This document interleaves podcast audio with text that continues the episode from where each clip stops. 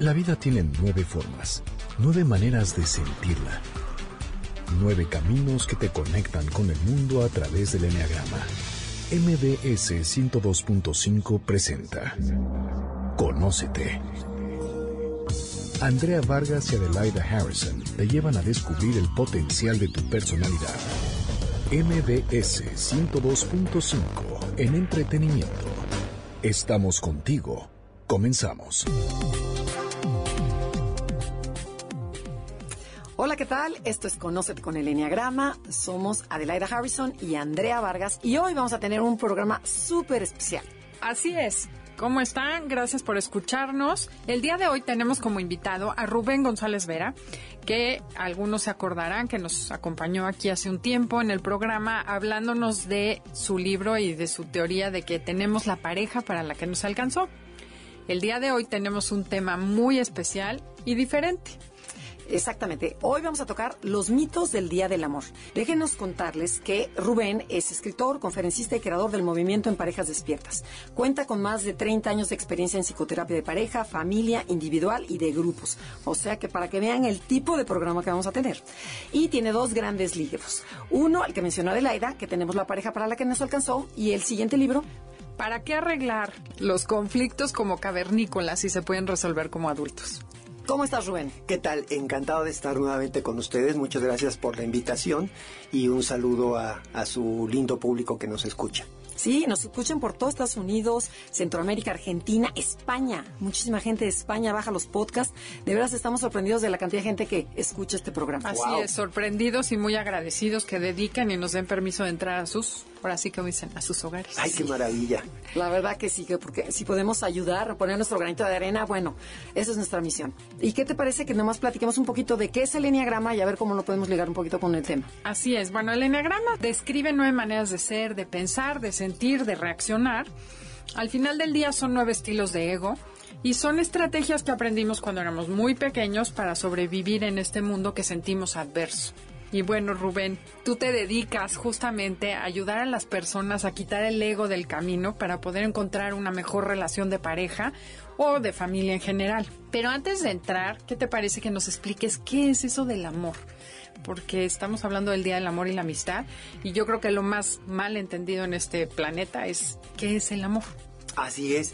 Fíjense que pues es muy ad hoc el tema por la fecha que estamos viviendo, el 14 de febrero ya estamos en este ámbito, ¿no? En este, en esta atmósfera ya cercana, en donde mucha gente ya está pensando en qué regalos le va a comprar a la novia, a la pareja, eh, qué tarjetita le voy a escribir, en fin, estamos como imbuidos de, de este ánimo eh, festivo.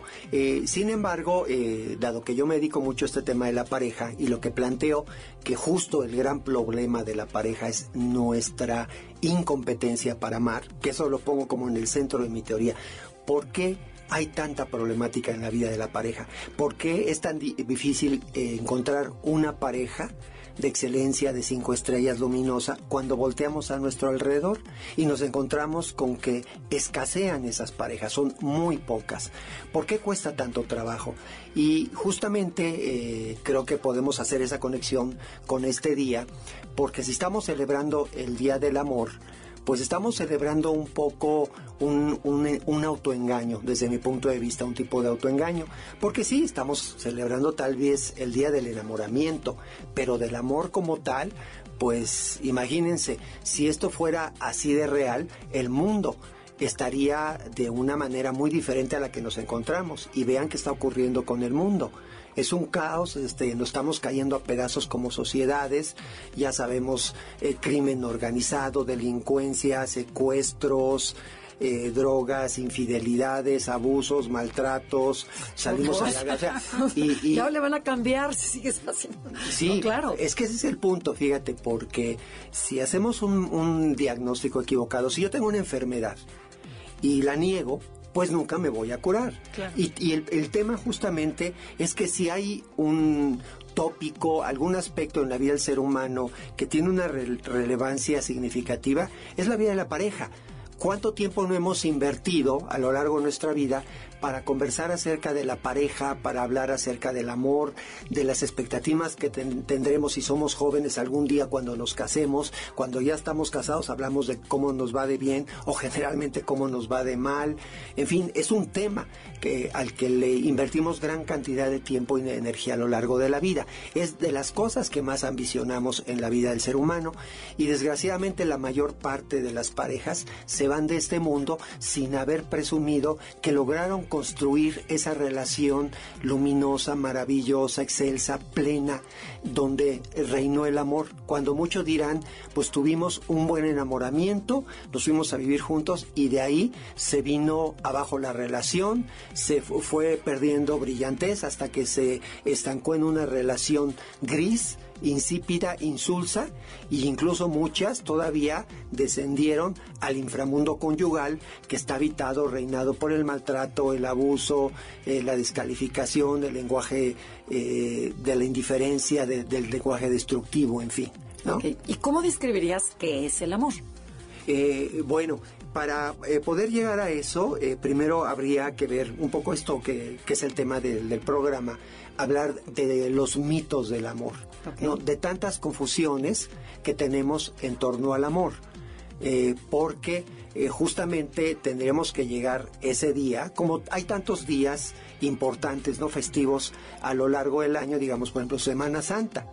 Que, Semana Santa es todo menos Semana Santa, ¿no? Es, no es la semana eh, para la, la reflexión, para eh, el, buen comportamiento para un retiro espiritual, no es esperar el puente para irnos a vacacionar, para echar relajo, para tomar, para, ¿no? Entonces, son como contrasentidos y, y nos hemos acostumbrado a trivializar mucho esas fechas, a vivirlo en automático, sin sentido. Por ejemplo, la fecha de, la independencia, ¿no? El 15, 16 de septiembre. Igual vamos y festejamos como, bueno, si estuviéramos viviendo cosas extraordinarias cuando el país está cayendo a pedazos. Y son ahorita desde hace digamos, de, décadas atrás, ¿no? Entonces lo mismo pasa con el amor. Entonces la idea de este programa es un poquito que tengamos, que adquiramos un poco de conciencia, porque lo que yo pretendo a través de todo el movimiento, de toda mi teoría, es la dignificación del amor. Y no lo que pasa que es la banalización o la trivialización del amor. La comercialización. La comercialización, que forma parte de todo esto, ¿no? Y del autoengaño. Entonces, eh, realmente tendríamos para que, festejar el Día del Amor, si hablamos a nivel de pareja, tendríamos que hablar de que va a llegar ese día que, va a ser como un homenaje, eh, eh, un día muy especial, que va a ser como ese símbolo que va a sintetizar o a simbolizar todo ese año que llevamos de pareja, en donde hemos puesto lo mejor de nosotros, en donde yo puedo gritar a los cuatro vientos, tengo una relación de pareja maravillosa, mi pareja es tan linda, tan comprensiva, tan amorosa, tan sensible, tiene un humor, eh, se tiene el humor maravilloso, estar al lado de, esta persona es increíble, eh, es fascinante, manejamos los conflictos con mucha facilidad, eh, tenemos capacidad, capacidad autocrítica, en fin, ¿no? Entonces, pues pues sí, vamos a buscar ese día especial, aparte del día que nos casamos o el día que nos conocimos, pues ese, ese otro día que, que digamos ya va a ser como universal, donde esa energía se da en todas las parejas, donde coincidimos, que todas esas parejas lindas de luz, de excelencia, esas parejas de élite, ese día vamos a celebrar y nos vamos a festejar esta cosa tan extraordinaria que hemos estado construyendo. O sea, el 99.9% de la población que ni festeje. No, no, mira, tampoco exageramos pero sí el 99.7. No, ah, no te pongas tan dramática. Sí, sí, no seas tan fatalista ni tan negativa. Sí, sí, sí. Perdón, 99.5. Yo amanecí de buenas hoy, estoy como optimista. Sí, no decir, es un poco broma, sabemos, pero, pero sí esa es la realidad. Y, y, bueno, ¿cómo fundamentamos esto? Pues veamos las estadísticas de cómo está la vida de la pareja, ¿no? Nos encontramos que en la actualidad resulta que eh, eh, eh, digamos, la infidelidad, que fíjate, es una cosa bien interesante también para que, el, que escuche el público, que ya se institucionalizó el Día del Amante. ¿Cómo? Claro. ¿no? Y se- pues digo, todo tiene que tener un día, el día del compadre, el día del ahijado, el día del maestro, de, bueno, pues ¿por qué no el día del, de, del Claro, amante? hay que darle su lugar al ¿Sabes? amante. ¿Y saben cuál es el día, el, el- el día del amante?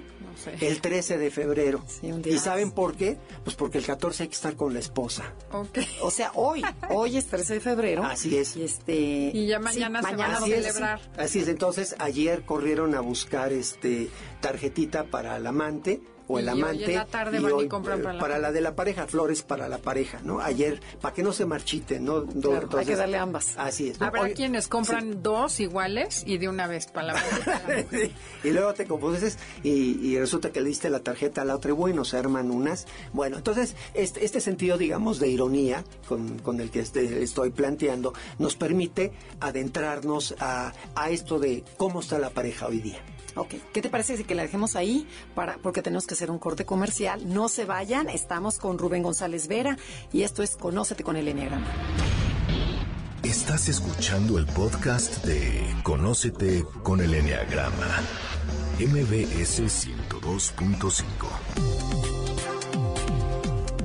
Ya estamos de regreso en Conócete con el Enneagrama. Tenemos el día de hoy a Rubén González Vera y estamos hablando sobre la pareja. El tema de hoy es los mitos del Día del Amor. Estamos platicando un poquito de cómo está la pareja actualmente. ¿Cuál es la realidad de las parejas en México?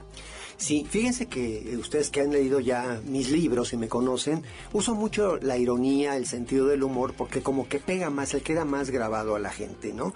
Entonces, eh, un- uno de los aspectos que estábamos tocando antes de, los anuncios, eh, estaba yo hablando de la infidelidad. Y fíjense, ¿por qué no instituir también el Día de la Infidelidad? Creo que tendría más rating que el Día del Amor, o cuando menos seríamos más congruentes o más consecuentes, porque le, le- le entraríamos desde un lado de mayor honestidad Claro. que el día de la esposa, del esposo, de la pareja, ¿no? Dentro de la ironía. Bueno, ¿cómo está de, de- de- de- de fuerte este tema de la infidelidad que una persona dice a su compadre? Le dice, compadre, fíjese que me cogí a su vieja. ¿Cómo quedamos, compadre?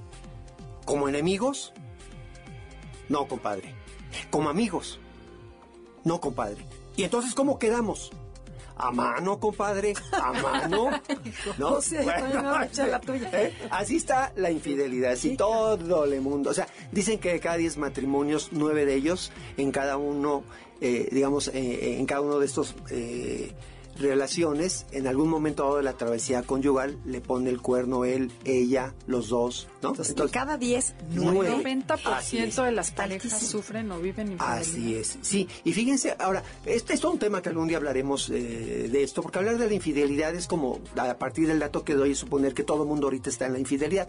Y no es así. De lo que se trata es que, digamos, con que una persona que tenga 20 años de casado y algún día tuvo un romance playero, ¿no? Que fue y ¿Ya fue y, y, pues tomó y se le pasaron las copas y, y bueno, ya saben, a mí me pasó un día, ¿no? Yo fui a dar un curso, se me tres, cuatro chavas que había, ya saben cómo son, me emborracharon y caí.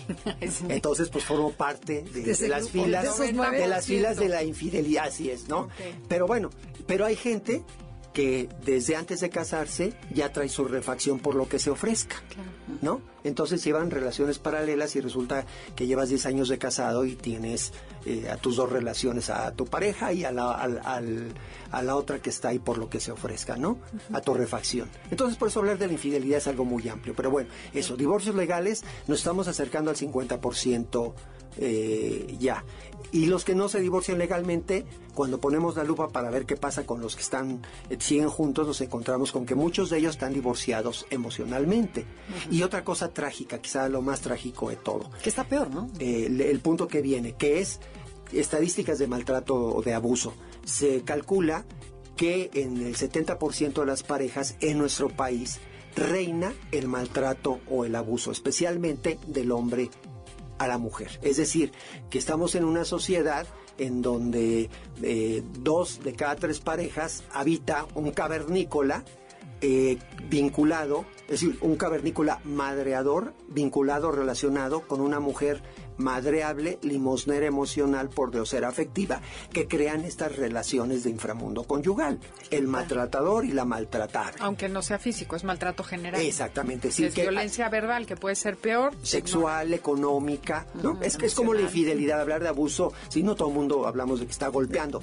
Ah, golpeas de diferentes maneras, no físicamente. Bueno, para que todo el mundo tenga conciencia de dónde está. Así es. Entonces, fíjense, si vemos esto que estoy yo planteando, que no, no, no es que yo sea pesimista, estoy hablando de estadísticas que ni siquiera son mías, de mis colegas, de cómo ¿Son mundiales esas estadísticas o son este, mexicanas? Esas son nacionales, pero el problema de la pareja es a nivel mundial. Es decir, no hay un país que se caracterice porque las relaciones de pareja sí están pudiendo. Ahora que mencionabas que nos escuchan en España y en Europa, igual que nosotros, no pueden. Y uno supondría que como somos países nosotros tercermundista, es decir, países donde falta mucha educación, resulta que este entonces países con mayor nivel educativo tendrían que tener mejor eh, relaciones de pareja como Estados Unidos y Europa. Y resulta que ni aquí ni allá están pudiendo. Un dato, y esto lo dice eh, Goleman en su libro de la inteligencia emocional, no lo digo yo, fíjense qué fuerte. En Estados Unidos en este momento, de cada 10 parejas, 7 de ellas terminan divorciándose. Es decir, tres de ellas pueden presumir que partieron y que pudieron llegar a la otra orilla. No dicen cómo, dicen que llegaron a la otra orilla, es decir, no se divorciaron. Y el 70% de esas 30% naufragan. Viven, no, y las otras viven violencia. Y naufragan y se divorcian. Puede ser. O sea, son datos que vienen de Daniel Goleman en Estados Unidos. Bueno, y el problema que preguntan si eso está por todos lados, yo digo que sí, por una razón. Porque desde mi punto de vista no hemos hecho un diagnóstico adecuado, certero para curar el bicho o esa enfermedad. Y yo me atrevo a, hacer una propuesta, hacer un diagnóstico que no sé si sea verdadero o no, pero de que tiene una potencia y da unos resultados extraordinarios. Y es de la teoría de, que, de la que podemos hablar justamente para que este programa es que planteemos esto, el diagnóstico que estamos haciendo de que no está padre la cosa, que veamos por qué, para darles opciones a las personas y, algún día podamos festejar o celebrar el Día del Amor y la Amistad de una manera como más, más real y más honesta. ¿Y cómo hacemos ese diagnóstico? Eh, la enfermedad está ya ahí, ¿no? La pareja está en un estado de anemia y raquitismo afectivo pavoroso. Ahí está la realidad. La pareja está, lo, avalan las estadísticas. No, no, es que yo, eh, ahí no está mi aportación. La aportación viene en el diagnóstico. Porque si yo estoy enfermo, tengo ese padecimiento, primero si lo niego, como hablamos del 14 de diciembre del mito, pues ¿cómo lo curo? Si estoy negando que tengo esa enfermedad. Entonces, número uno, o que reconozco que tengo una enfermedad. La pareja está en ese estado, como ya, ya lo vimos, de anemia y de raquitismo pavoroso. Ok, vamos a curarla, pero primero, para curar una enfermedad, ¿qué hay que hacer? Un diagnóstico certero y, adecuado. Y si la pareja no está mejorando, es porque considero que no se ha hecho un diagnóstico adecuado. Bueno, ¿cuál es el diagnóstico que yo propongo? El problema de la pareja estriba, número uno, en que somos incompetentes en la vida conyugal. No tenemos las competencias que se requieren. Dicho en otras palabras, no sabemos amar. Nos autoengañamos, autoengañamos creyendo que estamos dotados de competencias, de atributos que no se ven por ningún lado. Entonces, ok, Día del Amor y la Amistad, la pareja echa pedazos. Día del Amor y, el, mundo, guerras, amenazas, eh, ya sabemos, ¿no? Este, aprendan un noticiero. Entonces, y, vamos a festejar el Día del Amor y de la Amistad, Dios santo. ¿no? Bueno, pero viene siendo como un mecanismo de defensa, ¿no? Es como para... Está tan fea la cosa sí. que, bueno, que vamos a ponerle tantita luz, a fantasear. Pues sí, ¿no? Que dice que estamos festejando, ¿no? Sí, son bálsamos paliativos, sí, porque, pues, para, digamos, eh, como dices, no, no vivir esa realidad tan, tan, dramática, pues vamos a meterle un poquito el aspecto festivo, lúdico, este esparcimiento, etcétera, ¿no? Y está muy bien que esté el día, no no es que no estar mm, al contrario, bueno, el punto es que no honramos ese día, ese es el punto. Como no honramos el día de la independencia, como no honramos el día de la madre, como no honramos el, la Semana Santa, como no honramos no, no, no, qué horror. Ese, ese, es el punto. No sé que no nos honramos a nosotros mismos. Así es, de ahí, parte, todo. Sí, porque finalmente lo que está en, en el exterior, ustedes lo saben mejor que yo, no es más que la expresión de lo que hay en nuestro mundo interno. Y fíjense que ahí bien va una frase bien fuerte para la pareja. La pareja, que es, un, es, es uno de los aspectos que toco en mi siguiente libro, que sale, yo espero que salga en marzo, abril, que dice así, La pareja, una relación de pareja, no es más que la materialización de lo que traemos en nuestro mundo interior. Esa es la pareja. A ver, repítela. La pareja es... La pareja es la materialización, la cristalización de lo que traemos en nuestro mundo interior. Es decir, si una, tengo una pareja enfrente y se va a casar, les voy a decir, muchachos, los veo dentro de cinco años. Y les quiero decir una cosa, lo que ustedes me comenten de, su relación, de aquí a que nos volvamos a ver, va a ser la materialización de lo que habita en, su mundo interior. Yo espero que en cinco años me digan, Rubén, tenemos una relación de pareja de una luminosidad extraordinaria, plena, increíble, maravillosa. Y entonces lo que yo les voy a decir, claro, porque lo único que ocurrió es que reflejaron y cristalizaron, depositaron lo que está en su mundo interior. Pero si igual si me dicen, no, Rubén, es una relación terrorífica, terrible, eh, frustrante, gris, desgastante. desgastante, áspera, etcétera, bueno, pues ¿qué creen? Materializaron en el exterior lo que traen en su mundo interior. No, pero es que por ella él, recuérdate, no se te olvide, tenemos la pareja para que me alcanzó y si defino a la otra persona como una chancla es porque yo soy el par. Las chanclas vienen en pares. Ah, entonces, eh, eh, ese, es como, como, como el tema, ¿no? De, de, ver el diagnóstico. No sabemos amar, nos autoengañamos. Por ejemplo, el problema de la pareja, de manera metafórica, el problema de la pareja estriba en que la mayoría de los hombres se autoengañan sintiéndose príncipes cuando en realidad son sapos, ogros o rata de dos patas. Mientras que la mayoría de las mujeres se sienten princesas cuando actúan y se comportan como brujas, limosneras emocionales, por dioseras afectivas con autoestima bonsai. autoestima bonsai. ¿No? Y a ver, ¿y tú qué analizas a las parejas? Si pudieras medir, o sea, entre hombres y mujeres, ¿quién está más consciente? Ay, nos tenemos que ir a un corte comercial. Bueno, ¿te dejamos esta pregunta? Regresamos con la pregunta. Esto es Conócete con el Enneagrama. Estamos con Rubén González Vera y nosotros somos Adelaide Andrea. Estás escuchando el podcast de Conócete con el Enneagrama. MBS 102.5. Estamos de regreso en Conócete con el Enneagrama y le teníamos una pregunta, más bien Andrea le tiene una pregunta a Rubén que te hizo antes de salir a los comerciales. Sí, que a ver si no ya se me olvidó. O sea, si tiene tú que, tan, que ves a tanta gente y a tantas parejas, por ejemplo, ¿quién está más en la realidad, el hombre o la mujer?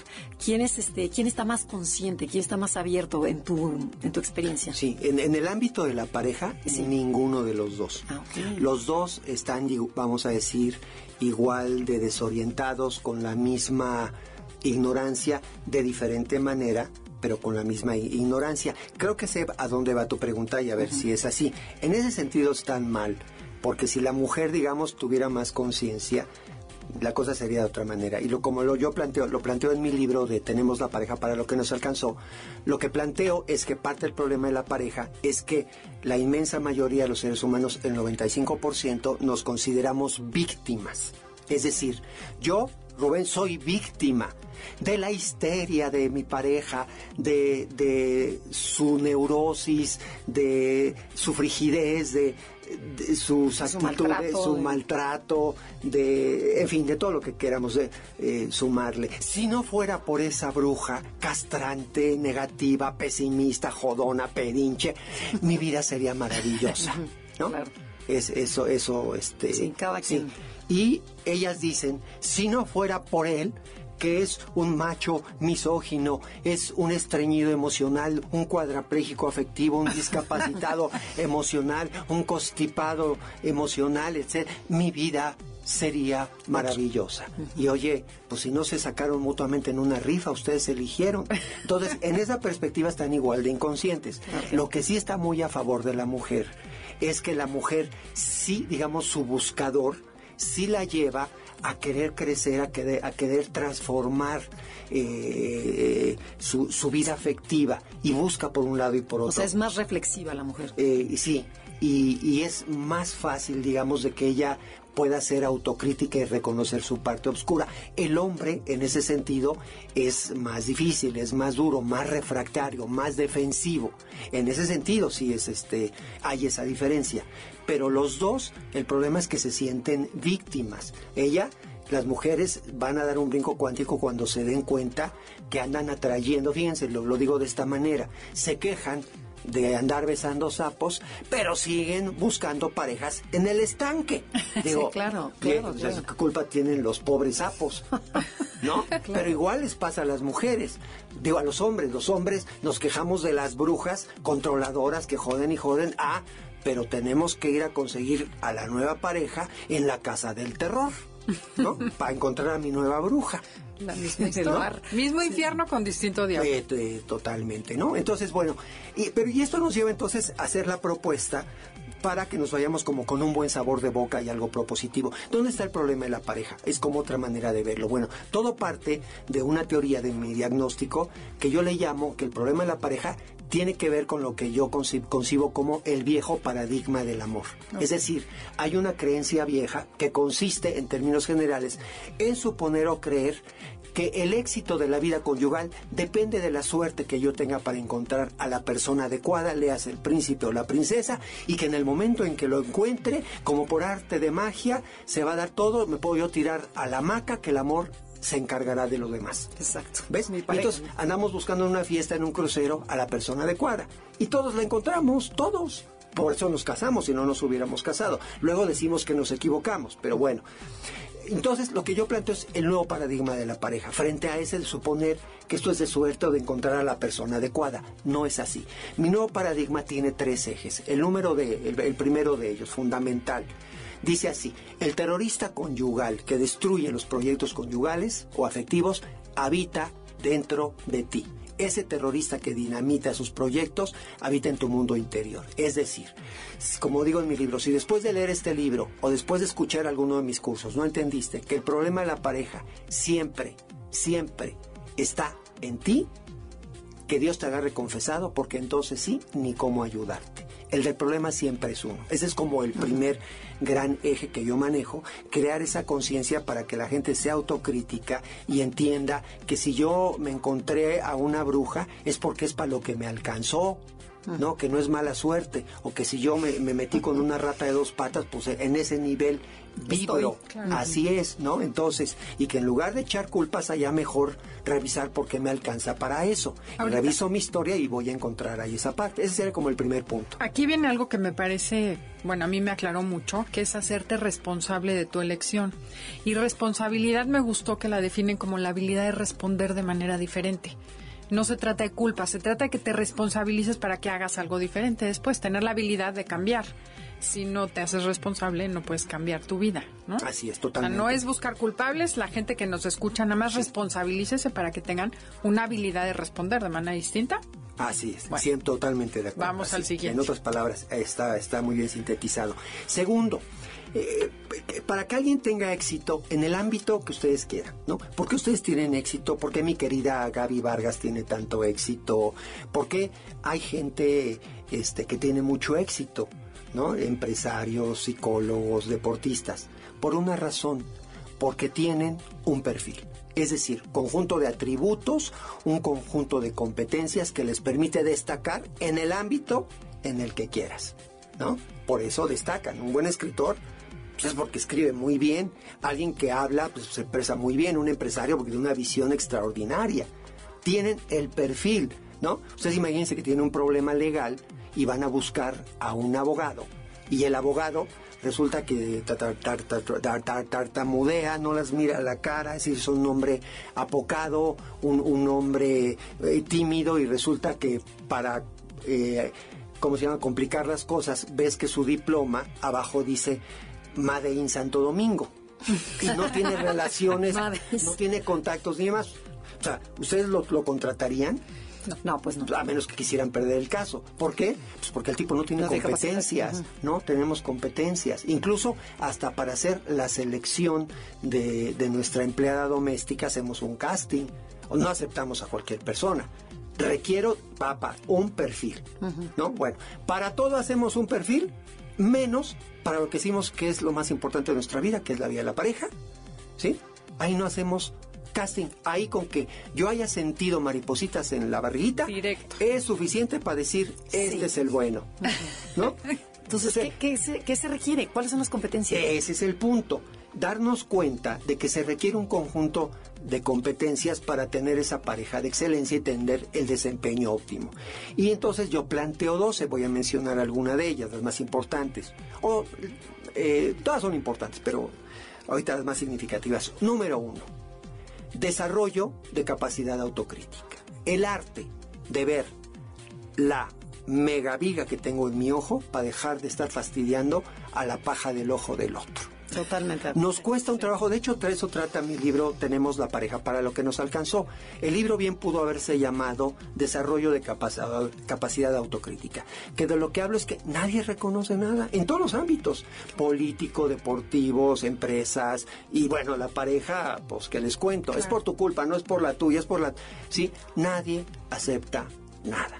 Y entonces en la pareja eso eh, se, eh, la envenena de inmediato, porque entran al enamoramiento, se acaba el enamoramiento, empieza a haber problemas y entonces alguien los está ocasionando. Y, si no soy yo, eres tú. No, no, no, yo no soy. A mí me queda claro que yo tengo claras dos cosas. Claro.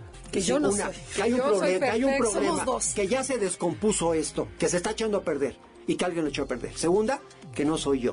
Y, no me lo tomes a mal, pero somos dos y, no soy yo. y por exclusión, ¿qué crees? El punto es que al otro le va a pasar lo mismo. Y entonces incubamos una enemistad y del enamoramiento pasamos al enodiamiento. Entonces, ¿qué hacemos? Agarramos la salida falsa y entonces nos idealizamos afuera a otra persona, a Sancho o Sancha, y entonces creemos que alguien que sí es lindo y que nos equivocamos. Nos divorciamos de, la pareja, nos casamos con Sancho y vuelve a pasar el mismo proceso.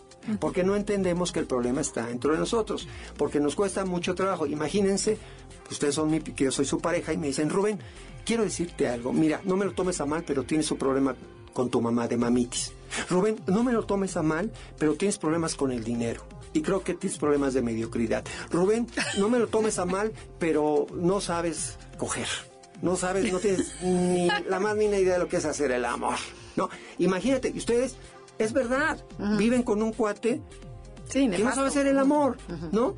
Que, el numerito va y dura 30 segundos y ya él se siente poderoso a la media vuelta y se va y se siente el gran amante. Entonces ustedes se tienen que chutar durante toda su vida la frustración de su vida sexual. Ah, porque donde se atrevan a decirme que yo tengo un problema sexual, no, oye, Rubén, creo que tienes un problema con la sexualidad. ¿Qué? ¿Me estás atacando? ¿Por qué me odias? ¿Por qué me destruyes? ¿Estás pegándole a mi virilidad? ¿Por qué? No se... Bueno, pues no se puede. Si tú te atreves a decirle o decirme que tengo mamitis, bueno, no te la acabas. Claro. Y viceversa, ¿no? Entonces, esa es la dinámica, no hay capacidad autocrítica. En una relación de pareja no hay esa capacidad, olvídense relación de pareja. Que nos lleva a otro de los atributos, al segundo. Tenemos que ser expertos en algo que se presenta con frecuencia en la vida de la pareja, por más almas gemelas que son, que es diferencias o discrepancias, que las convertimos en conflictos. Si yo no soy experto en trabajar ese conflicto con mi pareja, eh, olvídense de relación de pareja, porque se va a volver una guerra, porque requiero ser humilde, tener capacidad de autocrítica y nobleza para ser un experto en ese arte, cuando la inmensa mayoría somos chivos en cristalería, torpes, tratando de arreglar un conflicto por ese ego que traemos, por esa inseguridad y esas heridas del pasado. Entonces, tache, en general, no hay capacidad autocrítica, no tenemos. No somos expertos en el manejo del conflicto. Tercero, lo que determina la vida afectiva es tu historia personal, tu infancia, las heridas que trae eh, esto. Yo me dedico a esto porque justamente traigo una vivencia terrorífica de mi infancia. Tuve, casi me cuesta la vida en algún momento de, mi juventud por, por las secuelas de lo que viví de, de, de esa, digamos, eh, eh, la tormentada que se daba a mi madre en su depresión y demás y, que para mí fue una cosa muy difícil. Y eso que nunca fui golpeado, eso que nunca... Este, este con el te iba muy bien. No tuve, por ejemplo, abuso sexual, no tuve, eh, por otro lado, no pasé pobreza y no fue necesario para que me fracturaran el alma a mí y a mis hermanos. Entonces, si yo no conozco mi historia personal, todas esas emociones, resentimientos, se los voy a endosar a aquella persona que se ostente algún día como mi pareja. Pero todo este es un proceso inconsciente que, que desconocemos. Entonces, es, si yo no tengo un conocimiento de cuáles son mis programas internos en relación con el tema de la mujer, del hombre de la pareja, que Dios nos agarre confesados porque ájale, ¿no? Entonces, ese sería el, el tercer atributo, competencia del perfil que estoy planteando. Bueno, vamos a un corte comercial y regresamos para hacer un pequeño resumen de los tres atributos y luego qué podemos hacer. Estás escuchando el podcast de Conócete con el Enneagrama, MBS 102.5. Ya estamos de regreso en Conócete con el Enneagrama. Estamos con Rubén González Vera hablando de los mitos del amor, los mitos del 14 de febrero. Y bueno, y en relación a esto, Rubén, ¿qué es lo que podríamos así sinceramente regalar a nuestra pareja para honrar este día? Para no hacerlo un mito, sino honrarlo realmente. Sí, no le va a gustar al público, digo, voy a gastar saliva y ya iré a lo tonto, pero igual lo voy a decir. No, yo ¿No? estoy segura que nuestro público es diferente.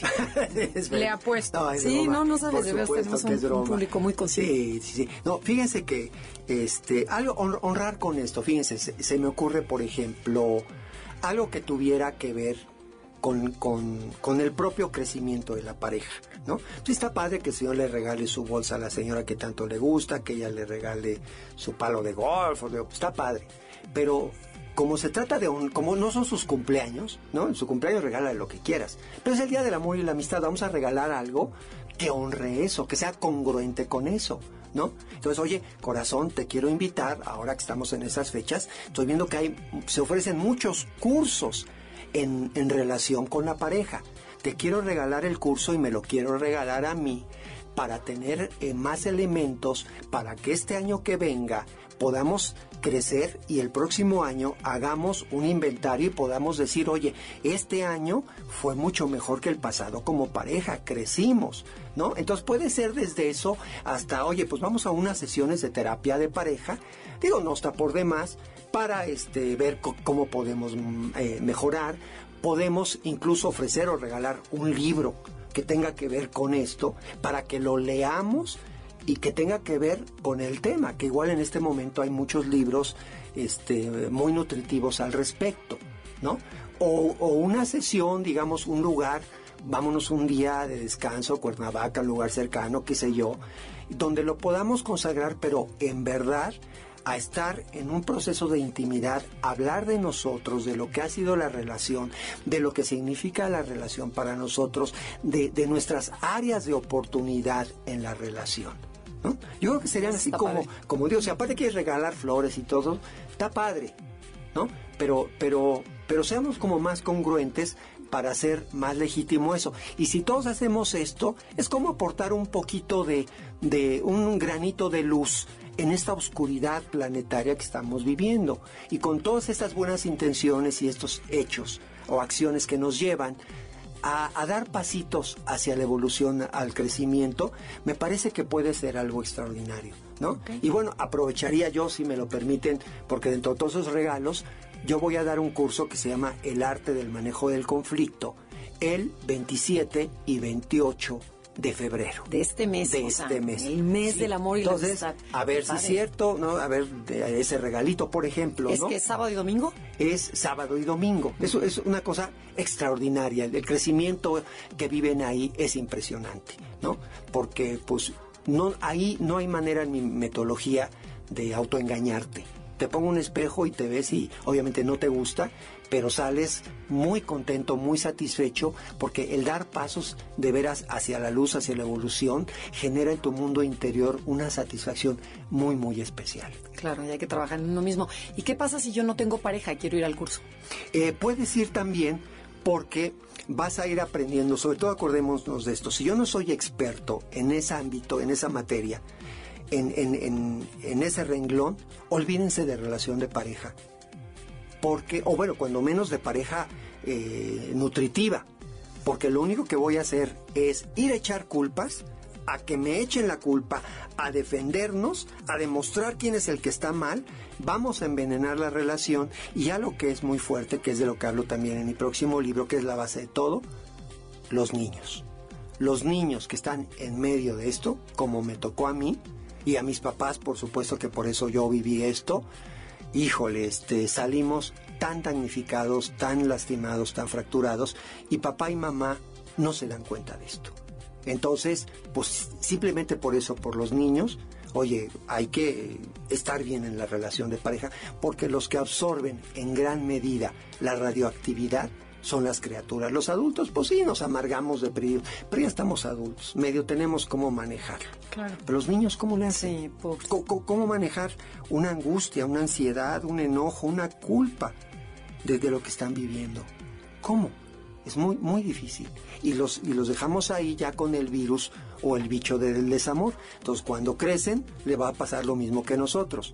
Seres incapaces de amar, incompetentes en la vida afectiva, resentidos, con autoengaños, neuróticos. Ok, no, importantísimo.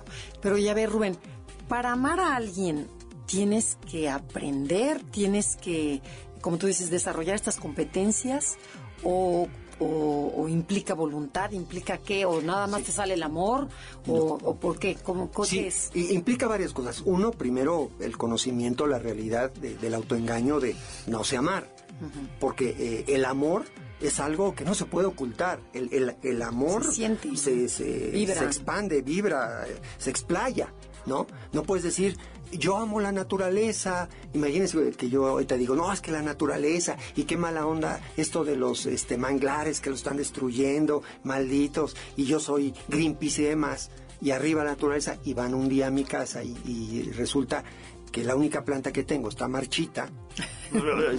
Así, oye, casi como que amas, que amas, no. El amor es algo que se demuestra. Si yo amo, no maltrato a mi pareja, no la descalifico, no le grito, soy paciente, soy tolerante, soy amoroso, sí amo. Si, si no amo, no puedo serlo.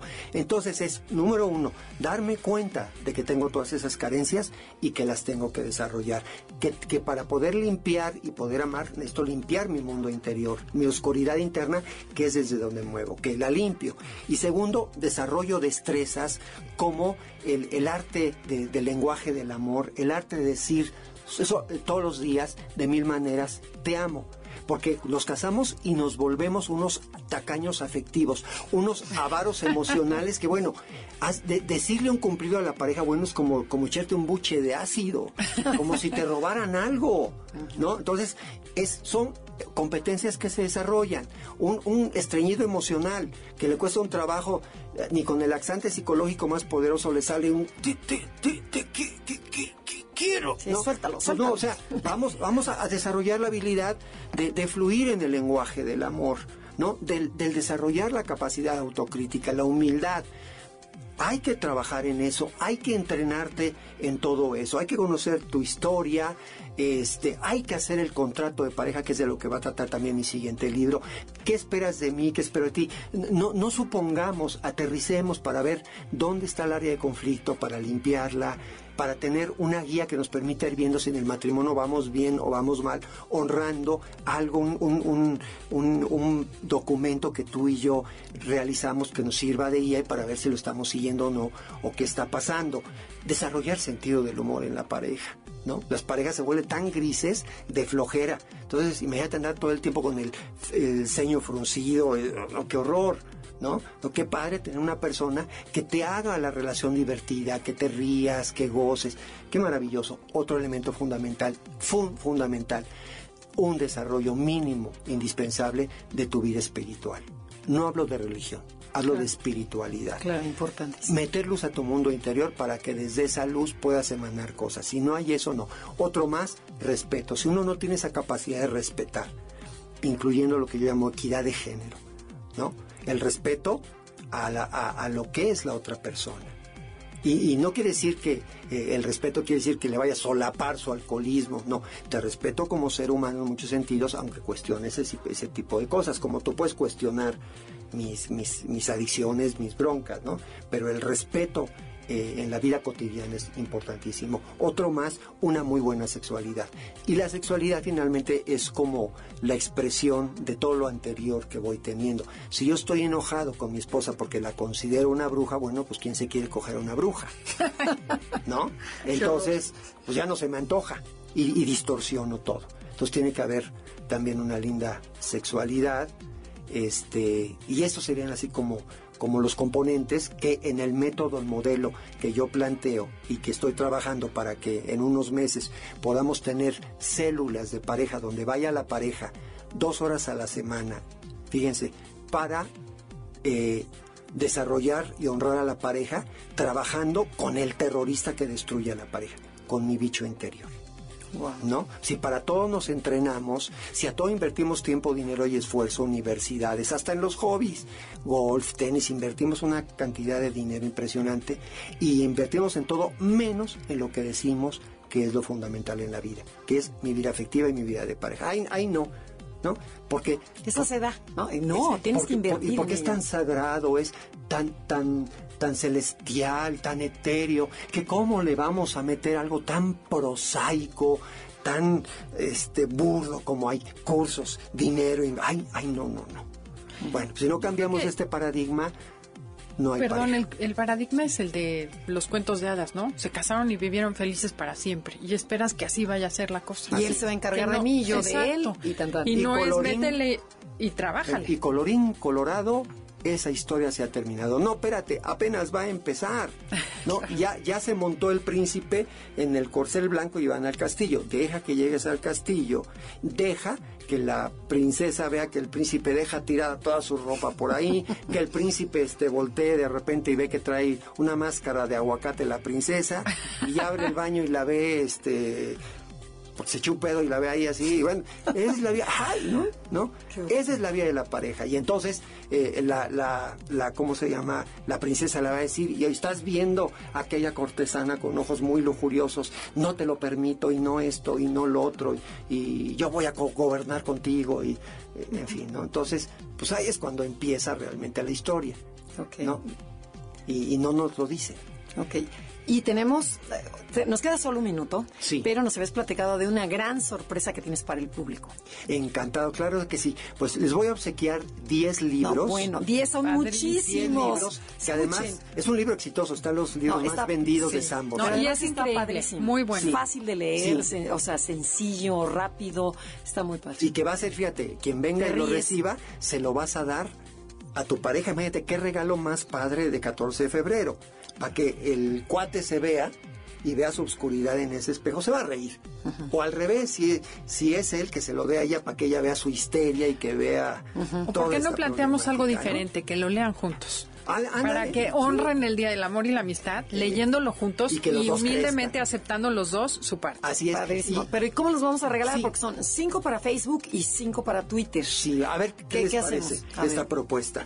Eh, que las primeras diez personas que se comuniquen y que nos convenzan con, una confidencia, vamos a llamarle así, de capacidad de autocrítica, que se reconozcan como mi matrimonio está mal por mí, por mis carencias, porque soy gritona, porque soy macho, misógino, intolerante, porque soy una bruja, soy castrante. Los, las diez primeras personas que nos conmuevan con su honestidad se van a llevar su libro totote. Wow, está padrísimo, padrísimo. y lo van a poder recoger Facebook y cinco en Twitter. Va, y lo recogen aquí en la semana. Eh, hay que dar el teléfono para que, o bueno, nos escriben y nosotros contestamos. y les pasamos los datos para que vengan aquí al radio a recoger a la estación los libros que ya nos hiciste a favor de regalar. Muchísimas gracias. Al contrario, encantado con la invitación y espero estar. No, Rubén, mil gracias. Como siempre, es fascinante platicar contigo y tenemos una pendiente sobre los conflictos en la pareja, ¿no? El, arte de, de, resolver, el conflicto en pareja. Así es.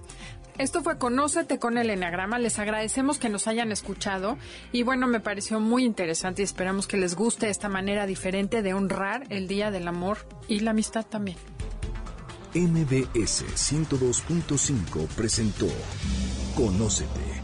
Andrea Vargas y Adelaida Harrison te esperan en la siguiente emisión con más herramientas para descubrir tu personalidad a través del Enneagrama. MBS 102.5 en entretenimiento. Estamos contigo.